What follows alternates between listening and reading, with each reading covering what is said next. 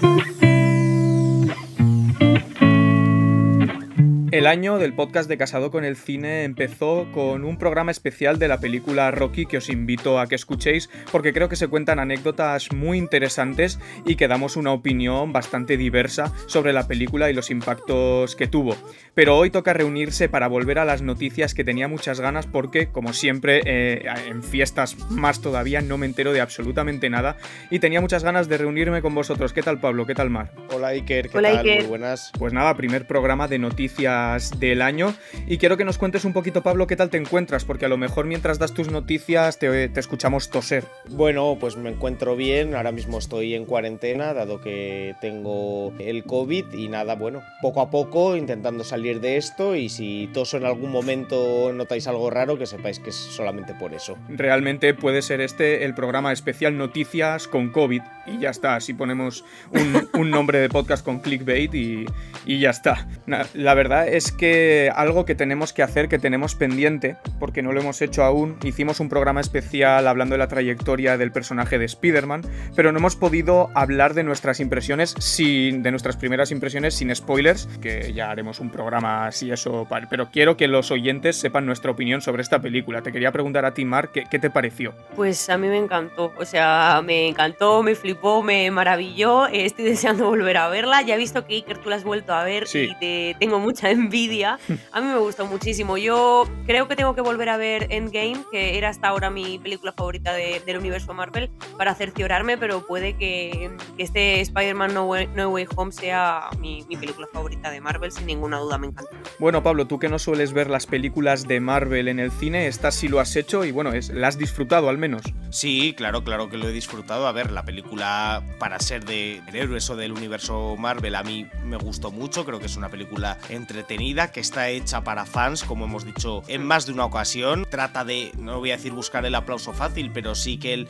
verdadero fans de Spider-Man salga de la sala de cine de ver la película pues completamente maravillado, extasiado, pero ya a mí me gustan las películas con un poquito más de trasfondo, que en general no sean previsibles. Yo creo que Spider-Man en muchos momentos, Spider-Man No Way Home, en muchos momentos es predecible, pero bueno, sabemos para qué está hecho, con qué intención, y yo creo que su objetivo lo cumple. Y a mí es una película que, sin parecerme una obra maestra, me entretiene y me parece que es buen cine. Sí, desde luego yo sí que creo y de esto ya hablaremos más en profundidad cuando le dediquemos un podcast porque nos apetece hablar de ello en profundidad. Yo creo que tiene más trasfondo del que parece y creo que se le da una dimensión al personaje que se convierte realmente en un héroe, porque para mí ser un héroe no es liarte a dar guantazos a los malos, porque eso teniendo poderes lo haríamos cualquiera, sino que son ot- otro tipo de decisiones las que lo convierten en, en un héroe al personaje. Entonces yo en ese sentido también creo que tiene momentos muy emocionantes y creo que es una película que ha sabido jugar sus cartas y como dice Mark, para mí es un gran evento eh, equiparable a Infinity War y a Endgame, gustándome a mí, yo lo tengo decidido. A mí me gusta más que Endgame, seguro que Infinity War no lo sé, porque Infinity War creo que es bastante mejor que Endgame y yo sí que tendría que ver Infinity War, no Endgame para decidirme. Pero bueno, de este tema ya hablaremos más extensamente, pero teníamos que emitir nuestra opinión para que la supieseis. Y nada, Mar, estoy con muchas ganas de ver qué ha habido durante estas fiestas en el caldero.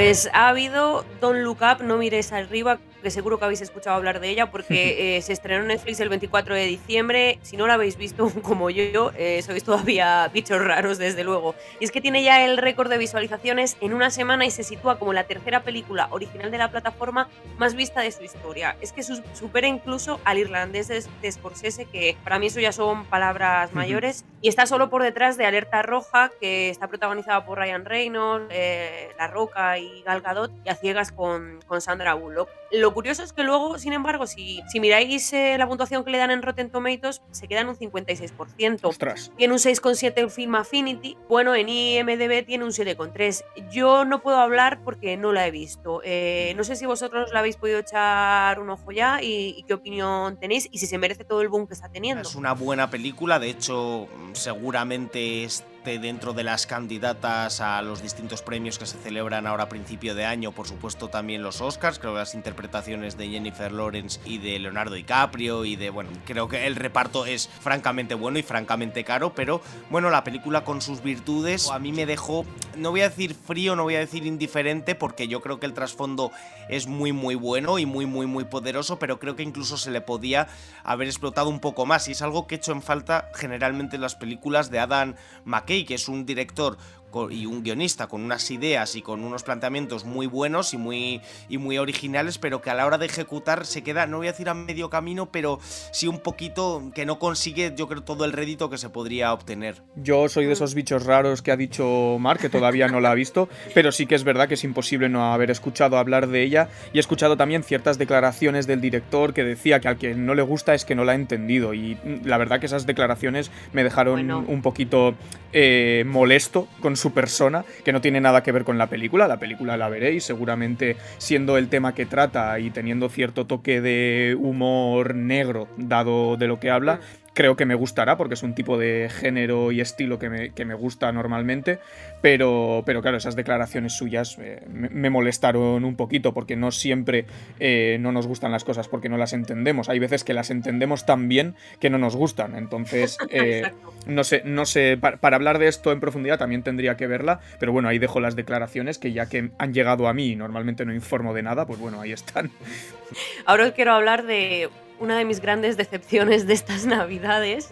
Em, bueno, lo comentamos aquí en el podcast. El 1 de enero se estrenaba en HBO Max el esperado reencuentro de los protagonistas de la saga Harry Potter, 20 años después de, la premier de La Piedra Filosofal. Y es verdad que no ha dejado buen sabor, de boca a todos, de los que me incluyo. Eh, y de hecho, va más allá ya del gusto personal, por lo que se muestra, es que los productores han tenido que corregir el montaje porque se incluía, por ejemplo, en una imagen en la que se intentaba demostrar cómo, por ejemplo, eh, Emma Watson era una gran eh, fan de la saga antes de empezar a rodar y ponían una foto que era supuestamente ella, los fans se han dado cuenta que no era Emma Watson, era Emma Roberts eh, y lo han tenido que cambiar.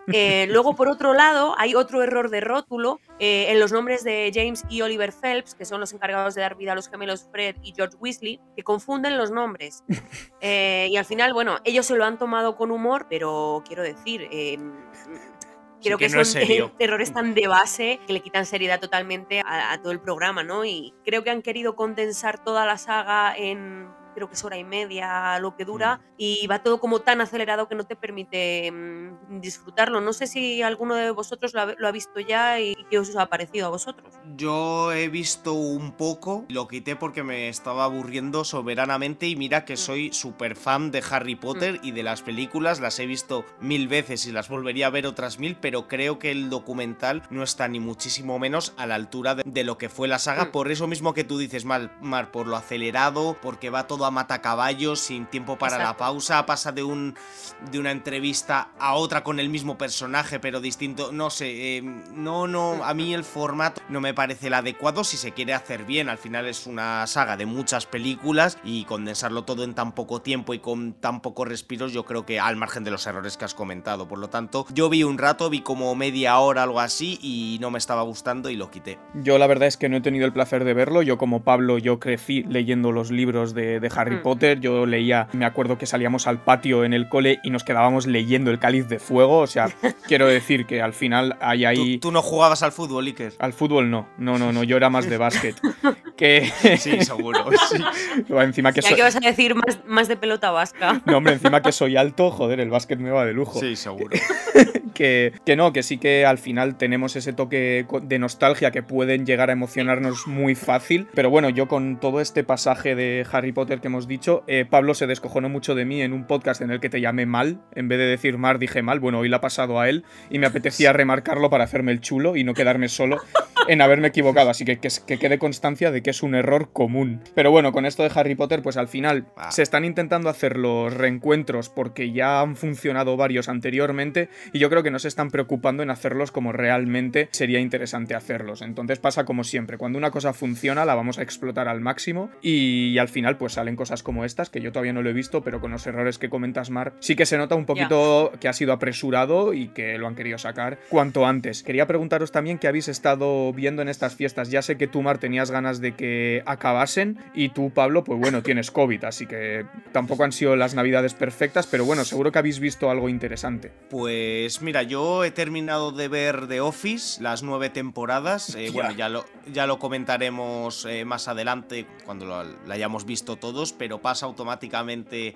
ya la había visto previamente capítulos sueltos, no me había sentado del primero al último y me parece una absoluta maravilla que la catapulto hasta una de mis series favoritas sin ninguna duda. He empezado a ver Community también, otra serie, otra sitcom que no, no había tenido la oportunidad de, ver. Por cierto, tengo muchas ganas de ver Parks and Recreation, que son de los mismos creadores que, mm. que The Office, lo que pasa que no está en ninguna plataforma y es muy difícil conseguirla formato DVD, así que si alguno de nuestros oyentes sabe dónde, dónde se puede conseguir, que nos, que nos lo diga. Y luego de películas, algunos de los títulos que tenía pendientes, como por ejemplo Boogie Nights, que, no la, que no la había visto, curiosamente, es una película absolutamente mítica del año 1997, eh, dirigida por, por Anderson, por el director del Hilo Invisible, de Magnolia, entre, entre otros. Y ayer noche vi, eh, antes de que el diablo, ¿cómo es? Antes de que el diablo eh, vea que has muerto, la protagonizada por,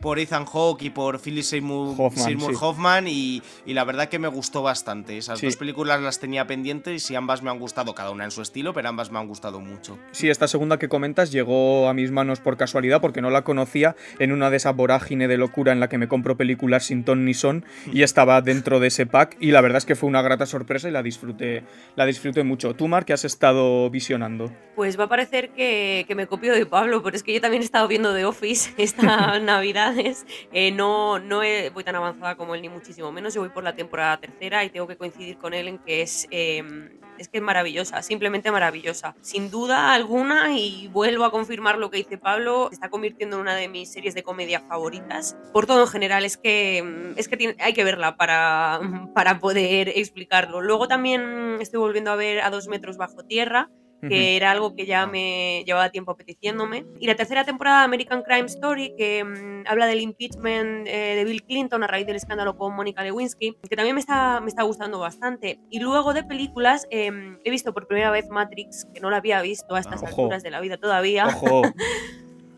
Ojo, cuidado y bueno, voy a seguir, voy a seguir en ello porque me gustaría ver la, nueva, el estreno. Vale. Em, y bueno, estoy revisitando poco a poco las de Harry Potter a raíz del mal sabor de boca que me dejó la reunión, un poco para quitarme las estoy volviendo a ver. y hace un par de días hace un par de días vi Jojo Rabbit, que era otra de las películas que tenía muy pendientes y que nunca había encontrado el momento de, verla y, me gustó mucho, lloré mucho, por, por qué no decirlo. Así que os la recomiendo también si no la habéis visto. Es, es, muy tierna y es dura y divertida a la vez. Yo la vi en el cine, recuerdo cuando cuando salió, porque estuvo nominada a los Oscars hace mm. un par de años, si no me equivoco, un par de años o hace, o hace tres, y la verdad que a mí, yo la vi en el cine y a mí me gustó mucho, creo que es una mm. película con un guion muy original. Sí, yo tuve la, oportunidad de verla en el cine también, y la verdad es que la disfruté bastante. Pues hemos decidido empezar el año viendo clásicos que no habíamos visto, porque yo he tenido la oportunidad de ver 12 monos con Bruce ah, Willis y tal, no, no, la había visto. peliculón. Sí, no la había visto y tenía un poco de delito. Y luego me apetecía ver películas palomiteras y he estado viendo las películas de Resident Evil, eh, basadas en el videojuego de Capcom. Además, la cuarta y la quinta son en 3D. Y claro, yo no tengo un reproductor de 3D ni una tele 3D, pero sí tengo las gafas de VR de la Play y reproduzco ahí los Blu-rays. Y de repente lo puse y me dijo, ¿quieres ver la peli en 3D con las VR? Y yo, regalo del karma por haber sido bueno este año o no sé. Y al final puedo ver las películas 3D, que por cierto, Pablo, tengo Metallica Through the Never en, Blu-ray 3D. Y claro, no había podido verla en 3D todavía, así que va a caer estos días. Con la realidad virtual claro, se ve, claro. La puedo ver en 3D. qué envidia. Así que, así que ha sido una grata sorpresa. Así que nada, vamos de, lo que hemos estado viendo a lo que seguramente no sepa. Pablo, ¿qué has encontrado en el caldero? Bueno, pues eh, como comentábamos antes, son fechas de entrega de premios, de galas, de. Bueno, siempre los dos, tres primeros meses del año, las noticias, muchas de las noticias en torno al cine van enfocadas, pues como digo, a la entrega de, de premios, de galardones, de lo que han sido las mejores películas las actores y por supuesto en eh, los Globos de Oro 2022 no es una excepción, aunque van a ser unos Globos de Oro envueltos en, en polémica. Bueno, lo primero decir que se van a celebrar el próximo domingo 9, pero que va a ser una entrega de premios que se va a hacer sin prensa, hmm. sin público sin famosos y que solo va a durar una hora y media, 90 minutos. Eh, eh, ¿Recordáis que el año pasado ya hubo polémica con los Globos de Oro tras, bueno, la controversia que, en la que se decía que había falta de diversidad en la entrega de los premios? Pues bueno, este año la decisión, bueno, la decisión de la NBC, que es la encargada de, retransmitir los Globos de Oro, ha sido la de cancelar la emisión, por lo tanto, eh, seguramente no se pueda seguir ni por streaming, va a ser algo completamente, pues, novedoso, rarísimo y que vamos a ver en qué desemboca, cómo se desenvuelve la gala, que como digo, no, no va a poder ser presenciada por nadie más que por los asistentes, que insisto, no van a ser muchos porque va a ser sin prensa, sin público, sin famosos, así que muy curioso que vaya a celebrarse en estas condiciones. Desde luego, muy sectario también. Qué pena, ¿eh? Qué pena y qué tristeza que al final un evento tan importante, ¿no? Como son los Globos de Oro, se tenga que quedar por desgracia en eso este año. Bueno, cuando se sepan los ganadores y tal, Pablo seguramente vaya a estar dispuesto a informarnos en el podcast de la semana que viene, que estarás ahí al pie del cañón, aunque tenga que ser al día siguiente cuando haya pasado la gala y empiecen a decir los ganadores y tal, pero bueno, no, no queda otra. Sí, de hecho, una de las que seguramente sea las de las grandes vencedoras va a ser Succession, o sea que por supuesto habrá que, habrá que comentarlo. Otra serie que ha sido, pues, eh, que precisamente también está nominada en los, en los Globos de Oro y que ha sido vitoreada más no poder en este pasado 2021 ha sido el juego de calamar, que poco a poco se van desvelando detalles, pistas mm, de, la, de lo que va a ser la trama de la, de la segunda temporada. Según habría dicho el protagonista del juego del calamar, Lee Protagonizando a, a Ji-Jun, al protagonista de, la serie, bueno, ha comentado que, va a participar en la segunda temporada y que ha dejado caer que va a volver a participar en lo que es el juego del calamar o que va a volver, como ellos dicen, a la arena, a, formar parte de las pruebas. Incluso se había especulado con que fuera uno de los frontman de la empresa encargada de organizar los juegos, es decir, que él estuviera en la parte, digamos, directiva. Así que, bueno, se van poco a poco desvelando detalles de lo que va a ser la segunda temporada y parece que va a haber también una tercera, así que eh, van a explotar el producto, como decíamos, a más no poder. Estaba claro. Qué pena, de verdad. Esto sí que me da mal, o sea, no por nada, que a mí me gustó mucho el juego del calamar, pero es lo que hablamos siempre. Cuando estiras el chicle tanto, al final corres el riesgo de que te salga una soberana mm, basurilla, por decirlo de alguna manera. Entonces, eh, bueno, veremos a ver, igual lo hacen muy bien y lo disfrutamos muchísimo, pero ya sabéis. Y yo recuerdo que se comentaba en el podcast que hacíamos sobre el juego del calamar que a lo mejor no volvían a la arena y contaban otro tipo de historias, pero vamos, sabiendo que, cómo ha funcionado, yo tenía claro que tenía que haber más arena porque que es lo que a la gente más le llamó la atención, pero claro, caemos en, el problema de que puede tornarse repetitivo. Así que, bueno, y me quedo también con el detalle de que Pablo y yo decimos mejor los nombres en, en, coreano. coreano. que en inglés, que esto también es, es, remarcable. Nada, Pablo, puedes continuar después de este impasse cómico metiéndonos con nosotros mismos. Pues la última noticia sobre otro actor al que hemos mencionado de, de forma superficial, ha mencionado Mar, diciendo que iba a haber Matrix porque Keanu Reeves va a protagonizar la primera serie sobre la adaptación de John Wick, que no sé si habéis visto